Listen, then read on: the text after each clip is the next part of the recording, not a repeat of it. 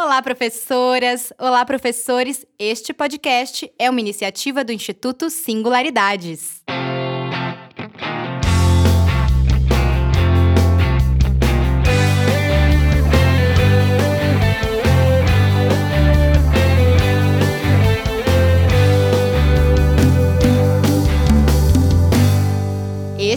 É o primeiro episódio do podcast do curso BNCC do primeiro ao quinto ano Ciências Humanas, concebido pela Denise Rampazzo da Silva, que é mestre em Educação pela Faculdade de Educação da USP bacharel e licenciada em Ciências Sociais pela Faculdade de Filosofia, Letras e Ciências Humanas da USP, carinhosamente conhecida como a Fefeleste, e ela também é autora de materiais didáticos sobre a questão afro-indígena para a educação básica.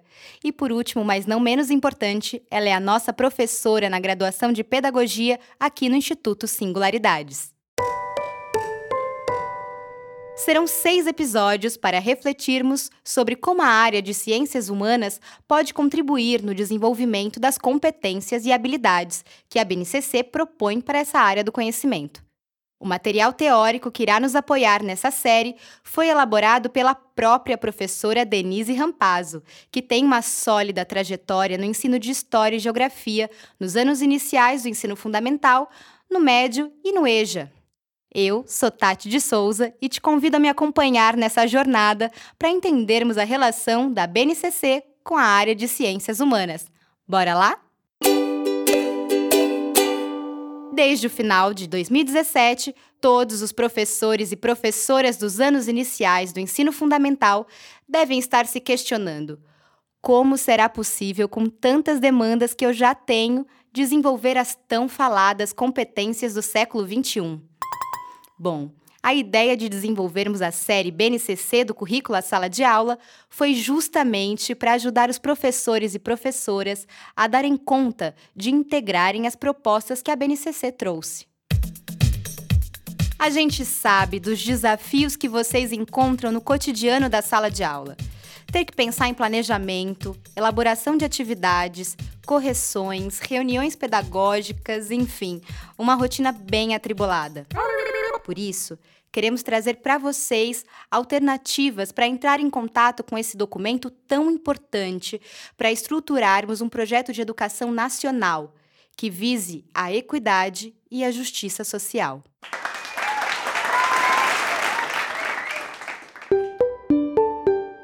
A Base Nacional Comum Curricular, ou a BNCC, como já nos acostumamos a nomear, não é uma lei, mas tem força de lei. E o que isso quer dizer exatamente? Quer dizer que todas as escolas do país, públicas ou privadas, deverão cumprir o que ela propõe. E essa preocupação em termos uma base nacional comum já estava indicada na nossa querida Constituição de 88 quando o artigo 210 indicava que era necessário estabelecer os conteúdos mínimos do ensino fundamental, para a gente assegurar a todos os estudantes do país uma educação básica, comum e o respeito aos valores culturais e artísticos nacionais e regionais. O que aconteceu entre a Constituição Federal e a BNCC? Anos 90 foi uma década bem agitada. O Brasil conquistou o tetracampeonato mundial, tivemos a formação do grupo Mamonas Assassinas e Mr. M revelando os segredos dos mágicos.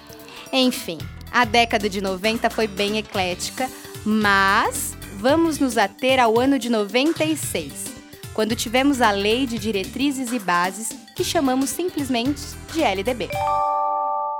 E ela já trazia em seu artigo 26 a necessidade de estabelecer uma base nacional comum para toda a educação básica, que nesse momento já era considerada da educação infantil até o ensino médio.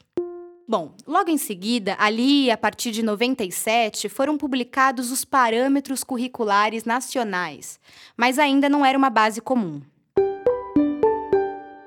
A partir de 2010, profissionais da área da educação fizeram constar no Plano Nacional de Educação, que só foi publicado em 2014, que era necessário termos uma base nacional comum. Com isso, não tinha mais volta. Teríamos uma base.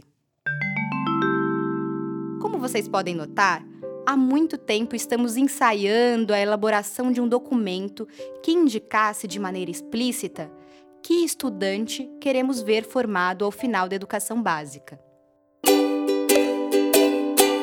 A BNCC nasceu depois de muitas discussões, escritas e reescritas, até ser finalmente homologada em dezembro de 2017 para educação infantil e ensino fundamental e em dezembro de 2018 para o ensino médio.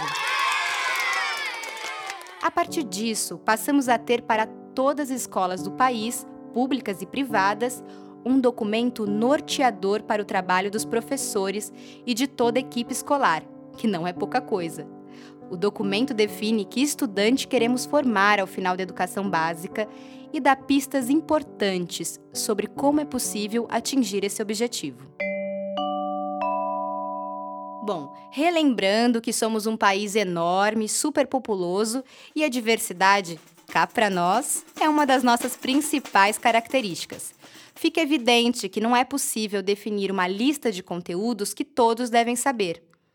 É preciso respeitar as necessidades de cada lugar, legitimando a cultura e a história local.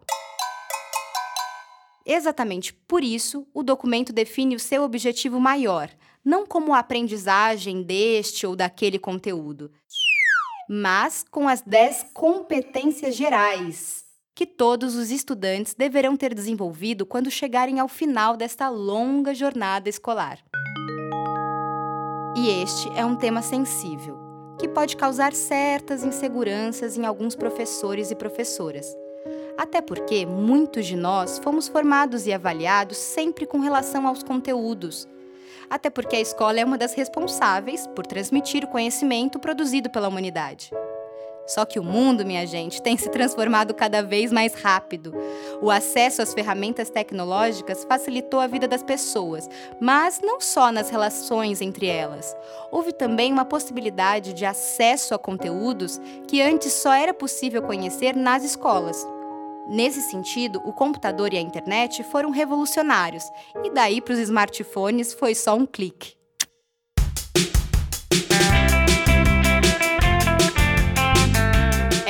Pessoal, como podemos ver, não é o conteúdo que faz falta para os estudantes, e sim o que fazer com este conteúdo.